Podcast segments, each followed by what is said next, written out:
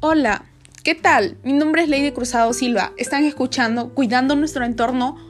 Hoy voy a hablarles acerca de la contaminación del aire. Entre ellos están cómo podemos evitar, cuáles son sus consecuencias y cómo afecta nuestra salud. Espero que al finalizar este podcast tomemos en cuenta lo dicho del daño que hacemos al aire.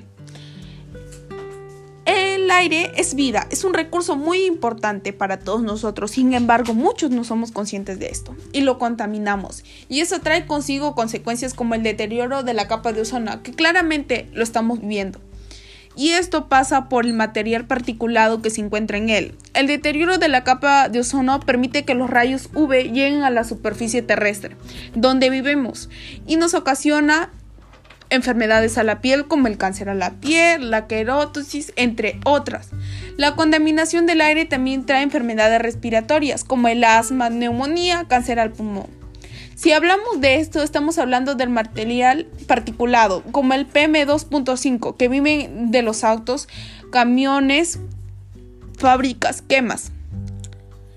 ¿Cómo podemos evitar esta contaminación? Podemos ayudar al medio ambiente desde casa. Claro, por ejemplo, reutilizando materiales como el plástico, evitando el desperdicio de alimentos. Con esto estamos evitando la acumulación y quema de basura que desprenden gases tóxicos y material particulado hacia la atmósfera. Evitar el uso de transporte público ayudará a la disminución del PM10 en el aire. Debemos ser más cuidadosos con un recurso tan importante para la vida como lo es el aire. No permitamos que nuestro futuro se haga humo en manos de nosotros. Gracias. Gracias.